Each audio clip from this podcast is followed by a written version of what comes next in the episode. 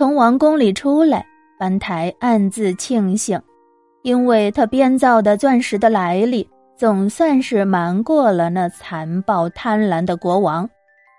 谁知道没过三天，少年又被武士抓到了国王那里。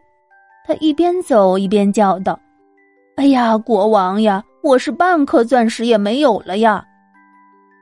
这时候，国王从他的黄金宝座俯下身来，和颜悦色的问：“少年，告诉我，在你那破木棚子里唱歌说笑的姑娘是从哪儿来的？”少年一听，吓了一跳。原来，他从王宫走出来的那天，国王已经派出暗探侦查了他的情况。听了国王的话，少年一时之间不知道该说什么了。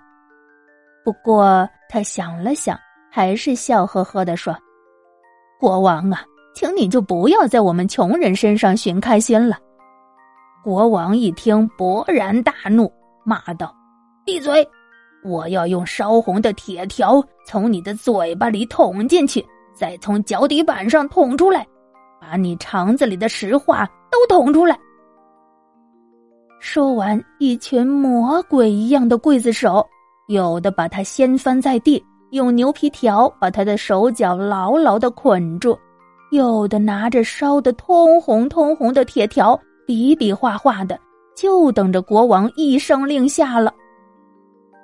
班台惊恐的闭上眼睛，默默的在心中祷告着：“美丽的姑娘帕拉玛蒂呀，我们只能在另一个世界相见了。”但是，国王处死少年的命令却被一阵清脆的笑声打断了。只见一个穿着金色衣衫的俏丽女子。就像一朵被微风吹动的金云一样，飘到了国王的面前。他那明朗的、纯洁的、银铃一般的笑声，真是能让死人重新复活，能让老人变得年轻。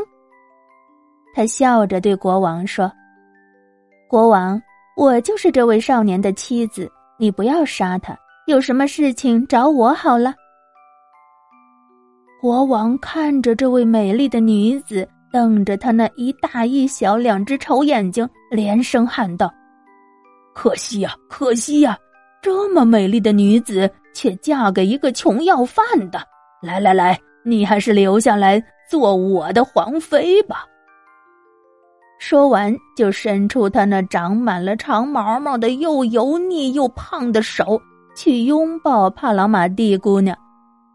姑娘却像一只灵巧的小鸟，咯咯的笑着，飞快的跑着，一会儿在东，一会儿在西，一会儿跳上宝座，一会儿绕过台阶。国王就像一只笨拙的大狗熊，不是踢倒了椅子，就是碰破了额头。看着国王的丑态，不但少年班台非常开心，就连那些侍从卫士们。也都捂住嘴巴，暗暗的笑个不止。帕朗马蒂站在国王的宝座上，指着累得直不起腰的胖国王，笑嘻嘻的说：“国王呀，如果你想得到钻石的话，那你就快快趴在地上捡吧。”说完，抖开自己又浓又密的长头发，用金梳子不停的梳啊梳啊。一颗颗金光闪闪的钻石，叮叮当当的在殿堂上飞溅起来。国王一看，眼睛都绿了，高兴的狂叫起来：“侍从啊，武士啊，快快帮我捡钻石啊！”他们在地上爬来爬去，想抓住那些乱蹦乱跳的钻石，但是钻石刚抓到手里。就像雪花落到了湖面似的，无声无息的就消失不见了。他们累得东倒西歪，也没有得到一颗钻石。而帕拉马蒂姑娘和少年班台早已经从王宫里逃跑了。